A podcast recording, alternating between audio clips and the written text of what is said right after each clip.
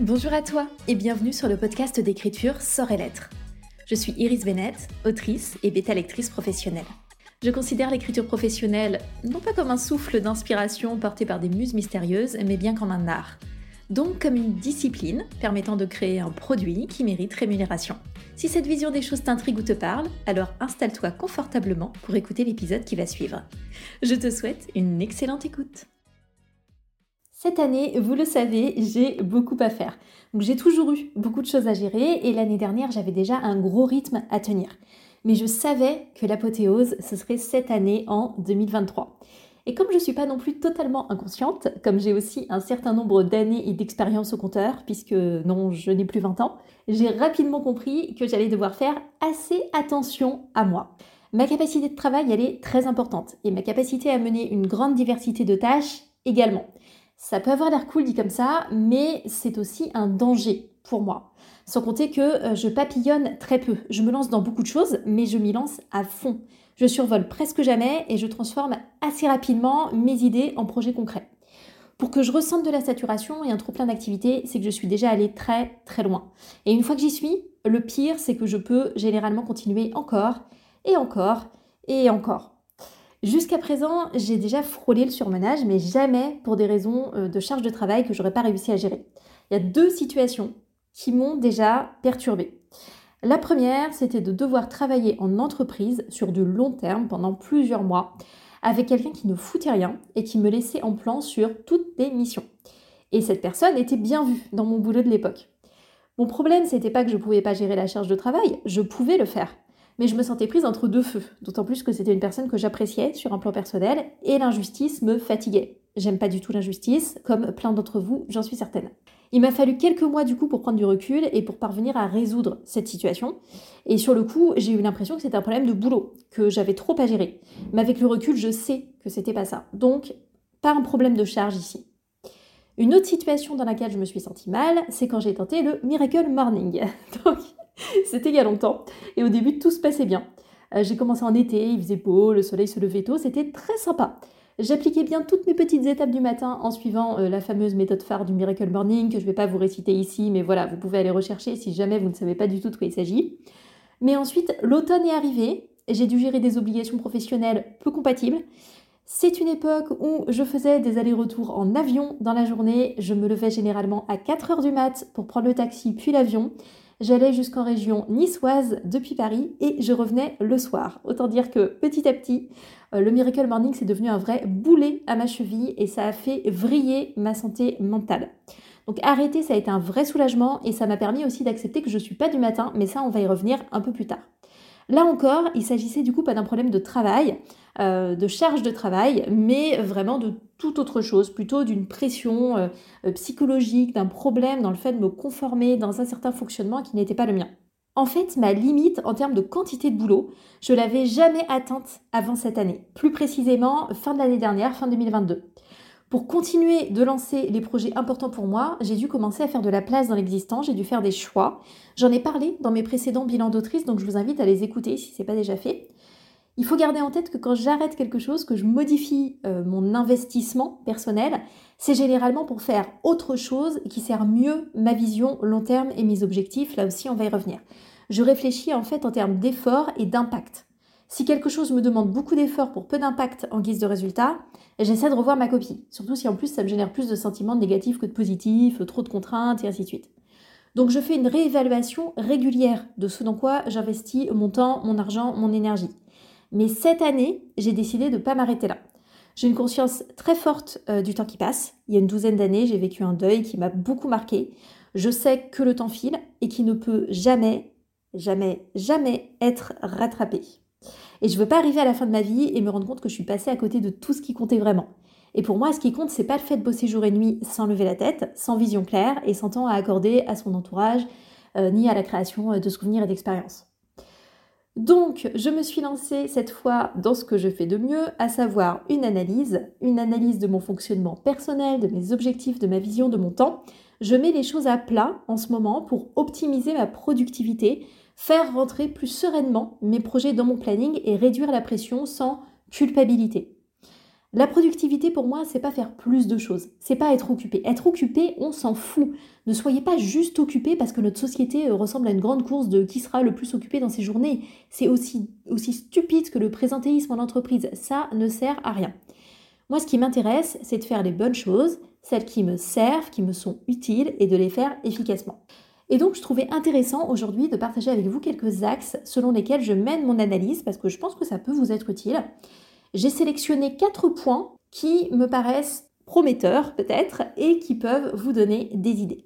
On va donc parler objectif et vision parce que ça c'est vraiment la base, c'est mes fondamentaux. Et ensuite on va décliner trois cycles, le cycle annuel, le cycle menstruel et le cycle quotidien. Le premier point pour moi, c'est vraiment la définition de mes objectifs et de ma vision. Cette année, je fais un grand focus sur l'écriture et la publication de romans, c'est pas un secret. Mais à côté de ça, j'ai d'autres activités, bien sûr, comme le service aux autoristes, euh, la bêta lecture professionnelle, le développement de programmes en ligne, etc. Et puis j'ai aussi le consulting en entreprise que je réalise hors écriture, et c'est ce consulting en entreprise qui me fait vivre actuellement. Mais mon véritable point de développement, c'est mon activité d'autrice. Ça ne veut pas dire que je peux y consacrer tout mon temps. Au contraire, pour le moment, je suis dans une situation proche d'une situation salariée. C'est juste que je bosse de chez moi mais je dois consacrer mes journées à gagner de l'argent. Et mon écriture, elle se passe actuellement en soirée, sur mon temps libre. J'ai personne sur qui compter, à part moi-même, pour payer mes factures. Je ne touche pas d'allocation chômage, etc. Mes journées, elles sont donc dédiées aux activités qui rapportent de l'argent. Mes deux romans déjà publiés, ils rapportent un peu, mais c'est totalement insuffisant pour couvrir ne serait-ce que mon loyer.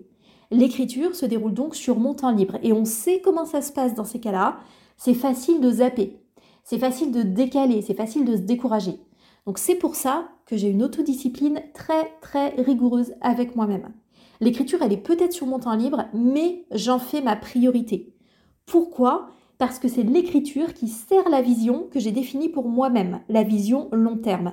Mes objectifs sont liés à cette vision. Je sais que pour les atteindre, je dois écrire et publier des romans. Donc tout ça, c'est hyper clair dans ma tête. C'est découpé en différentes phases, en différentes tâches, et tout est évidemment planifié. Mais c'est parce que j'ai une vision, que je connais mes objectifs et que je maintiens cette discipline. Attention, ça n'aurait aucun sens si mon objectif c'était d'aller, par exemple, au bout d'un manuscrit dans ma vie tranquillement.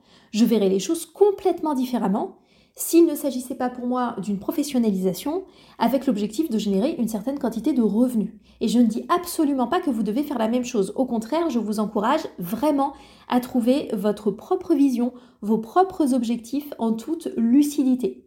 Dans toute activité, j'ai aussi besoin de trouver du sens. Payer mon loyer, évidemment, c'est très important, mais c'est une contrainte. Moi, j'ai besoin d'une vision qui est portée par des valeurs, une envie positive dans le fait d'écrire et de publier. J'ai donc retravaillé sur mes valeurs. Mes valeurs personnelles, je les connais, c'est celles qui me portent au quotidien. Mais il y a aussi les valeurs que je veux faire porter à mes romans. La façon dont je veux atteindre mon lectorat, avec certains personnages, certaines émotions, certains messages, etc. C'est ça qui me motive. Et c'est ça la clé de tout pour moi. C'est aussi une des raisons pour lesquelles j'écris des romans que j'appelle des romans popcorn. Vous m'avez sûrement entendu dire ça ou lu dans certains de mes posts le fait que je me considère comme une autrice de romans popcorn. Moi, ça ne me motive pas d'écrire des chefs-d'œuvre. Si ça vous motive, aucun problème. D'ailleurs, j'adore en lire, il n'y a pas de souci. Il en faut pour tous les goûts, mais c'est pas mon cas. Par contre, ça me motive d'écrire des romans qui sont faciles à lire, grâce auxquels on passe un bon moment tout en se sentant touché par les personnages, leurs valeurs, leurs relations, leur évolution.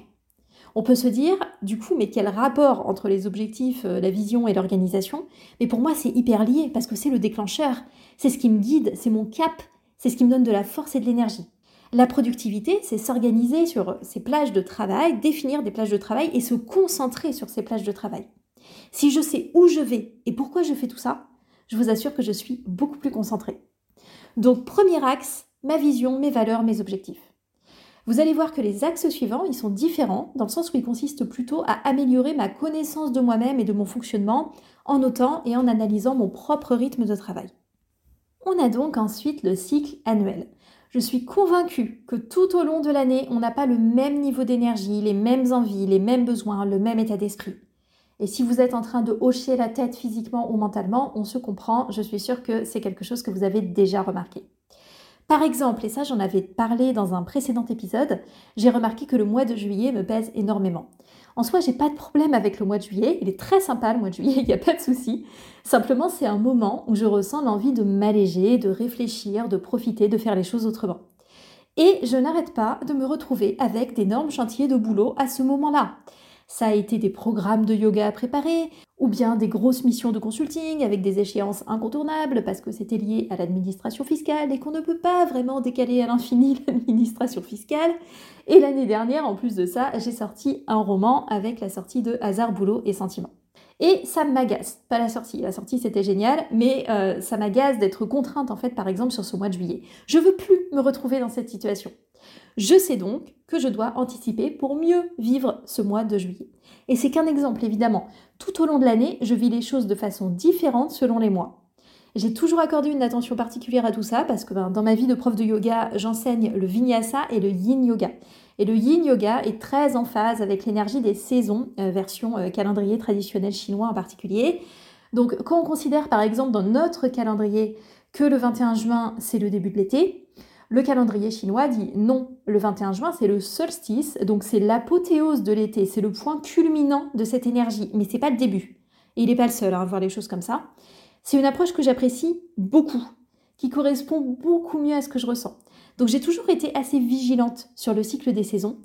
Euh, et puis il y a eu d'autres choses qui m'ont amené à, considérer tout ça. J'ai connu un deuil sur la période de Noël, qui fait que sur les mois de décembre jusqu'à fin janvier, début février, c'est assez rarement folichon de mon côté. Euh, j'ai aussi des schémas récurrents dans mes activités rémunérées, comme le fameux mois de juillet que j'essaie de réguler, etc. Donc cette année, j'ai envie d'analyser plus finement parce qu'il y a eu beaucoup de changements dans mon quotidien. J'ai beau me connaître, euh, voilà, depuis longtemps, mais il y a eu tellement de modifications que je veux me remettre à jour sur mon propre fonctionnement. Donc j'ai établi un petit système tout simple de journaling, de prise de notes hebdomadaire avec une synthèse mensuelle. Et je note comment je me sens dans ma tête, dans mon corps, je note ce que j'avais prévu, je note ce que j'ai réellement accompli, je m'étale pas, je synthétise au maximum pour me faciliter le traitement par la suite et appliquer des modifications et potentiellement pour l'année suivante, essayer de commencer à mettre tout ça en place et mieux respecter mon cycle annuel. Troisième axe, c'est la prise en compte de mon cycle menstruel. J'ai accepté il y a plusieurs années déjà que mon cycle a un impact sur ce que je peux faire. Euh, c'était difficile et je sais que beaucoup de personnes rejettent encore cette idée, je le comprends. Quand j'étais entourée notamment de personnes qui lançaient au moindre problème euh, Ah, mais t'as tes règles ou quoi? Tu casses les pieds aujourd'hui? Bon, évidemment, on n'a qu'une envie, euh, c'est de dire non, pas du tout, absolument pas, et de les envoyer se faire voir ailleurs. C'est normal. Et puis, en tant que femme, j'ai beaucoup ressenti la nécessité de faire autant, plus et mieux que les hommes. Donc, j'ai longtemps nié les impacts du cycle menstruel parce que ça me semblait être une faiblesse. On m'avait appris à le ressentir comme tel. Mais vous le savez, j'aime pas trop me raconter des histoires, surtout quand ça nuit à mon efficacité. J'ai déjà beaucoup appris, mais cette année, j'ai décidé de monitorer au jour le jour comment je me sens. Et je me base pour ça sur l'observation des quatre phases du cycle pour placer le bon type de tâche au meilleur moment de mon cycle quand j'en ai la possibilité. Il y a des phases pendant lesquelles je suis absolument pas concentrée longtemps, donc c'est contre-productif de me lancer dans de gros projets, mais je peux par contre résoudre une très grande quantité de petites tâches d'un seul coup, des tâches qu'avant je faisais traîner. Donc c'est super intéressant de placer les bonnes choses au bon moment. Je veux aussi libérer deux jours par mois pour mieux vivre ma période menstruelle sans culpabiliser parce que euh, je veux pas euh, être là en train de me euh, tordre de douleur tout en me disant oh là là j'ai tel ou tel truc à rendre ou me sentir mal parce que j'ai calé un rendez-vous ce jour-là et je me sens pas en état de le faire mais il faut le faire quand même et ainsi de suite. Voilà, je vais essayer de m'affranchir de ça euh, étant donné que j'ai fait tous les choix nécessaires pour travailler de chez moi et organiser au mieux mon emploi du temps, eh bien, si je peux m'organiser autour de ça, je ne vois pas pourquoi je m'en priverais. Donc, je vais absolument réussir à mettre en place ces deux jours light par mois. J'ai aussi identifié plus clairement des jours dans mon cycle où je pète un plomb parce que j'ai trop de chantiers non clôturés. Et ça m'a longtemps posé question parce que c'est c'est pas vraiment le moment du fameux syndrome prémenstruel en fait. C'est avant, euh, c'est assez concentré et c'est un moment terrible où mon niveau de frustration il explose par rapport à mes activités. Et c'est complètement absurde dans le sens où c'est normal que j'ai plusieurs chantiers ouverts et que tout ne se termine pas tous les mois. C'est juste logique en fait. Mais rien à faire, ça me fait vriller. Donc maintenant, j'apprends à reconnaître ces moments, à les apaiser de mon mieux, savoir qu'ils sont là, ça me permet de prendre du recul, et je peux essayer de mettre en place des solutions pour mieux les gérer et réduire cette sensation de frustration. Par exemple, en calant euh, certaines fins de projet simples sur cette période ou juste avant pour m'aider à me tranquilliser. En tout cas, c'est vraiment une action hyper importante pour moi sur cette année, c'est l'observation de mon cycle. Je trouve les bienfaits énormes. Et enfin, il y a l'acceptation de mon chronotype. Là, on rejoint euh, l'histoire du Miracle Morning dont je parlais au début de cet épisode. On dit souvent que tout le monde peut apprendre à se lever tôt et bosser tôt, etc. J'ai testé plein de trucs, des méthodes qui consistaient quasiment toutes à accomplir ses principales actions tôt le matin. Et c'est normal parce que ça correspond à la majorité de la population. Et puis il y a une autre partie qui n'est juste pas faite pour ça. Pour qui le fait de se pointer au bureau à 8h30, c'est juste un calvaire et c'est mon cas. Je vous laisse regarder de votre côté les chronotypes si c'est quelque chose que vous connaissez pas et qui vous intéresse. Ils sont symbolisés par des animaux, il y en a quatre. Il y a l'ours, le lion, le dauphin et le loup. Ils ont tous des rythmes de lever et de coucher qui sont différents. Mais là où j'ai vraiment eu une grosse prise de conscience, c'est quand j'ai compris que chaque chronotype a ses heures, ses propres heures privilégiées de travail de fond, de production, de créativité. Avant ça, moi je culpabilisais énormément de ne pas être capable de réaliser, euh, en fait je pouvais réaliser des petites tâches alors petit, tout est relatif, mais c'était très compliqué pour moi d'accomplir un gros morceau de travail, un truc vraiment deep, un dossier compliqué, une analyse de fond, etc. le matin. Et même en début d'après-midi. Alors je faisais d'autres choses, bien sûr, il y a toujours des choses à faire, je ne manque jamais de choses à faire, donc j'étais toujours euh, en action. Mais réaliser du travail de fond le matin, chez moi, c'était ultra poussif et donc contre-productif. Et je me disais, mais zut, c'est pas possible. Toutes les méthodes me disent que ma tâche prioritaire, ma tâche de fond et tout ça, ça doit être le matin, c'est le matin qu'on est plus concentré, plus productif et tout. Et moi, ça marche pas. Et puis, j'ai compris que je suis un chronotype loup. Et donc que mes heures de deep work, de travail de fond, c'est surtout l'après-midi, avec un complément de créativité en début d'après-midi et en soirée. Et ça a complètement levé la culpabilité de mes épaules. Franchement, ma vie n'est plus la même et je réorganise toutes mes journées pour en tenir compte. Alors c'est encore compliqué, évidemment, parce que je suis dans une année très dense, on ne fait pas toujours ce qu'on veut, n'est-ce pas? J'ai beaucoup de travail, je ne peux pas organiser tout à ma guise, bien sûr que non, mais je fais déjà certaines modifications et ça me fait un bien fou. Donc je voulais absolument aussi ouvrir cette piste si jamais certaines personnes sont dans le même cas que moi. Et d'ailleurs pour la petite histoire, quand j'étais salariée, donc je ne pouvais pas euh, décider si j'allais me lever tard euh, ou pas, parce que de toute façon il fallait que je me lève tôt, le matin je me retrouvais quasi systématiquement à placer du coup des tâches plus light et des réunions. Et l'après-midi et le soir, j'avais tendance à euh, beaucoup plus euh, réaliser le travail dit de production, donc vraiment le travail de fond, le travail intellectuel. Donc même si vous avez un travail salarié, il y a peut-être une organisation aussi qui est possible à ce niveau-là. Donc pas mal de réflexions de mon côté sur mon organisation en ce moment. Je prends beaucoup de notes, je fais des recoupements, j'analyse et surtout j'agis. Je mets des changements en place pour améliorer mon bien-être et prendre soin de moi, de ma santé, de mon énergie. C'est extrêmement, extrêmement important. Et je suis assez curieuse de savoir si vous mettez des choses comme ça en place aussi de votre côté, si ce sont des sujets qui vous parlent ou pas du tout. Donc n'hésitez pas à le signaler dans le salon euh, vos réactions qui est sur le Discord. Je remets le lien du Discord dans les notes de ce podcast. N'hésitez pas à nous rejoindre là-bas, c'est un espace de partage tout à fait serein, tout le monde est très sympa. Donc vous pouvez nous rejoindre à tout moment. Merci beaucoup d'avoir écouté cet épisode jusqu'au bout. Je vous souhaite une très belle journée, une belle écriture et je vous dis à la prochaine